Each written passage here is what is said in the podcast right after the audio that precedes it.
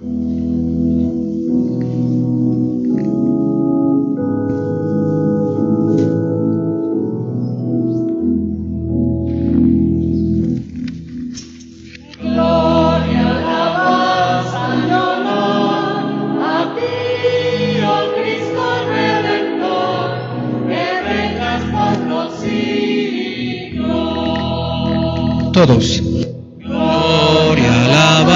Alabanza y honor a ti, oh Cristo Redentor, que reinas por los siglos. Les doy un mandamiento nuevo, dice el Señor, que se amen los unos a los otros como yo los he amado. Gloria, alabanza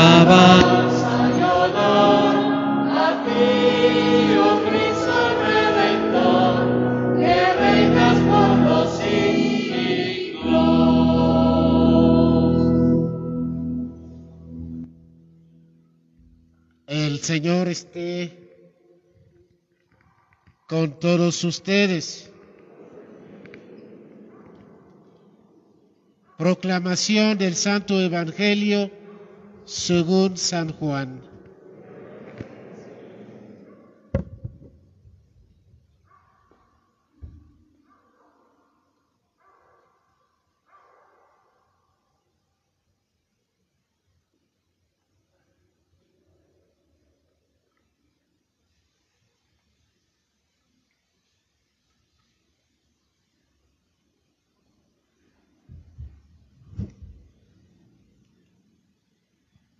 Antes de la fiesta de la Pascua, sabiendo Jesús que había llegado la hora de pasar de este mundo al Padre, y habiendo amado a los suyos que estaban en el mundo, los amó hasta el extremo. En el transcurso de la cena, cuando ya el diablo había puesto en el corazón de Judas Iscariote, hijo de Simón, la idea de entregarlo, Jesús, consciente de que el Padre había puesto en sus manos todas las cosas y sabiendo que había salido de Dios y a Dios volvía, se levantó de la mesa, se quitó el manto y tomando una toalla, se la ciñó. Luego echó agua en una jofaína y se puso a lavarles los pies a los discípulos y a secárselos con la toalla que se había ceñido. Cuando llegó a Simón Pedro, éste le dijo, Señor, ¿me vas a lavar tú a mí los pies? Jesús le replicó, lo que estoy haciendo tú no lo entiendes ahora, pero lo comprenderás más tarde. Pedro le dijo, tú no me lavarás los pies jamás. Jesús le contestó, si no te lavo, no tendrás parte conmigo. Entonces le dijo Simón Pedro, en ese caso, Señor, no solo los pies, sino también las manos y la cabeza. Jesús le dijo, el que se ha bañado no necesita lavarse más que los pies, porque todo él está limpio. Y ustedes están limpios, aunque no todos. Como sabía que lo iba a entregar, por eso dijo, no todos están limpios. Cuando acabó de lavarles los pies, se puso otra vez el manto, volvió a la mesa y les dijo, ¿Comprenden lo que acabo de hacer con ustedes? Ustedes me llaman maestro y señor, y dicen bien, porque lo soy. Pues si yo, que soy el maestro y el señor, les he lavado los pies, también ustedes deben lavarse los pies los unos a los otros. Les he dado ejemplo para que lo que yo he hecho con ustedes, también ustedes lo hagan. Palabra del Señor.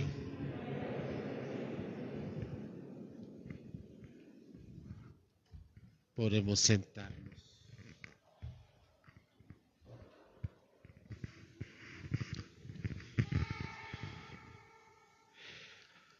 Amadísimos hermanos, queridas hermanas, familias que nos siguen por las redes sociales, esta noche conmemoramos la última cena de Jesucristo.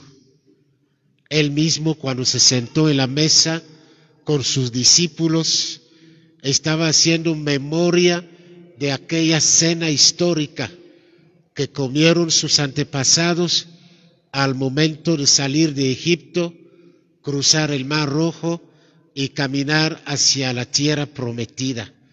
¿Quién estaba al frente? Moisés, que Dios había llamado y preparado para esta misión. La fiesta de Pascua, sobre todo en su última parte, tiene cuatro estaciones fundamentales. La primera estación es la que celebramos el domingo pasado, que se llama Domingo de Ramos, la entrada triunfal de Jesús en Jerusalén, donde se da a notar, donde la gente se da cuenta que el verdadero rey está entrando, que el Salvador está en el, muy más cerca que nunca de cumplir con su misión. Y luego viene la segunda etapa que es la cena de Jesucristo. Y durante esta cena, Cristo hace tres cosas que nos, se nos quedaron como marca distintiva de nuestra identidad cristiana. Por un lado, la institución de la Eucaristía, es decir, que da su propio cuerpo como comida a los apóstoles y también su propia sangre como bebida a los apóstoles, con el fin de que ellos tuvieran vida eterna en ellos como Él tenía su vida en el Padre.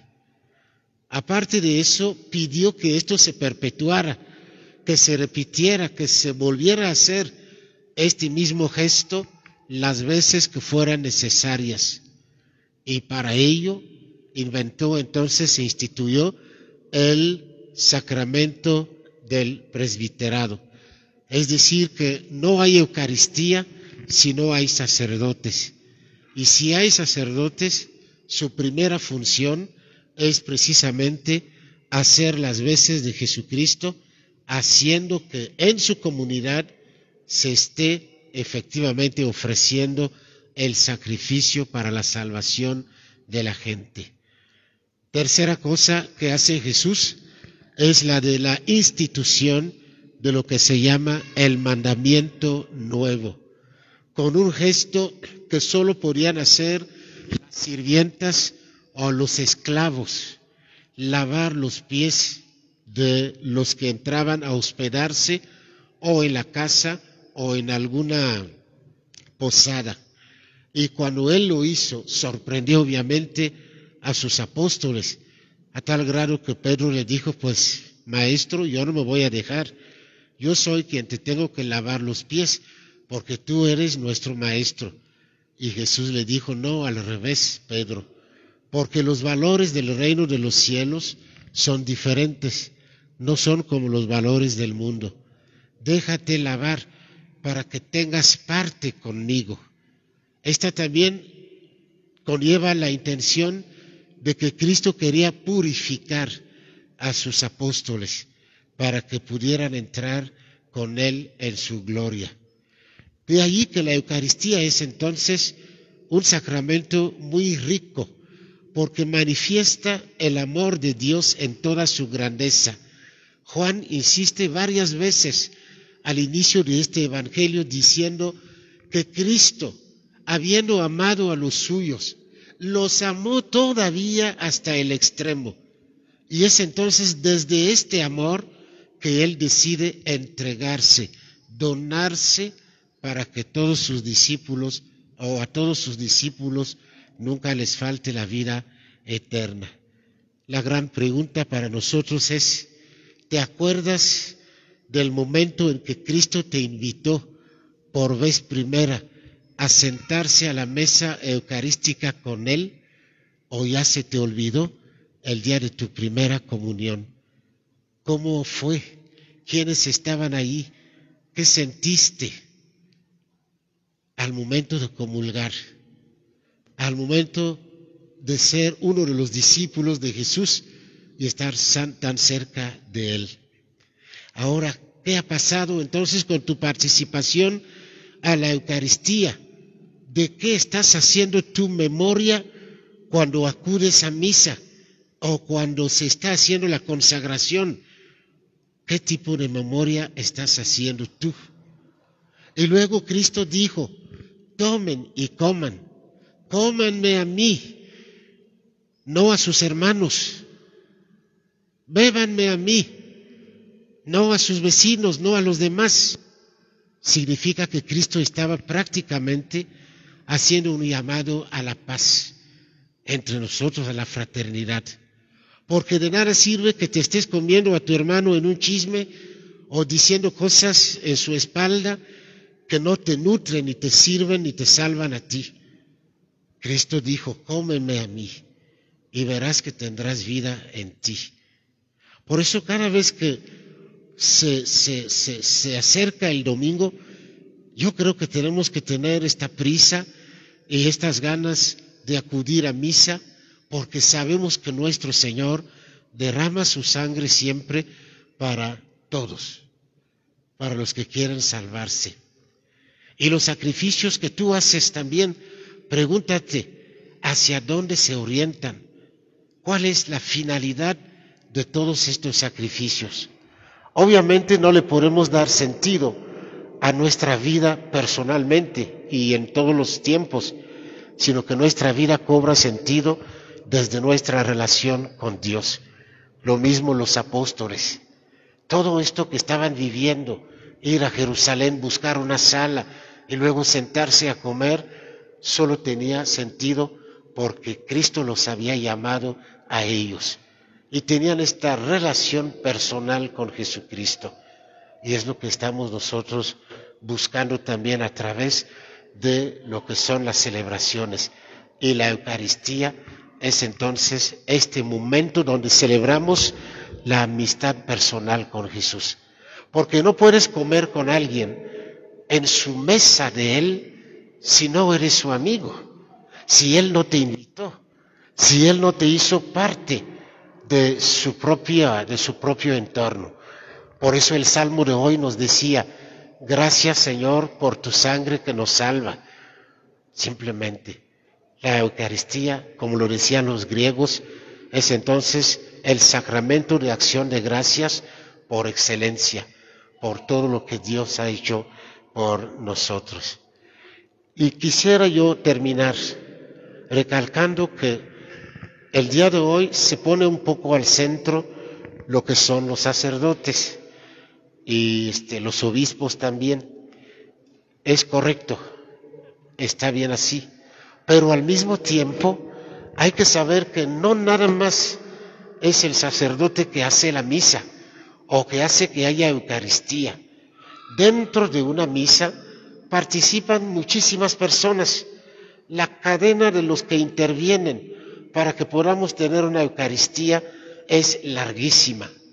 Los que pueden ustedes ver directamente, pues el coro participa de la Eucaristía los lectores participan en la realización de la misa, los ministros extraordinarios de la Eucaristía, los monaguillos participan de la misa, el servicio de acogida a la puerta y que nos va este, diciendo dónde nos vamos a sentar, también son parte de la Eucaristía.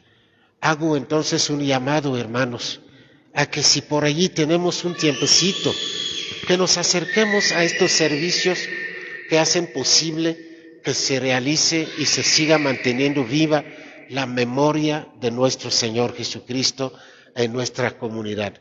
No dejen todo el trabajo a los mismísimos ministros de siempre. Acérquense, tomen la formación necesaria para que ustedes también puedan participar en la comunidad, haciendo que nuestras celebraciones eucarísticas se vean más bonitas y más participativas.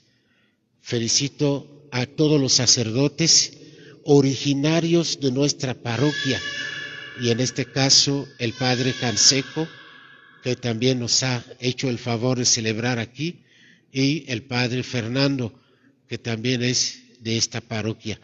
Y le pido a Dios que les dé a ellos un fructuoso ministerio sacerdotal. Gloria al Padre y al Hijo y al Espíritu Santo, como era en el principio, ahora y siempre, por los siglos de los siglos. Amén.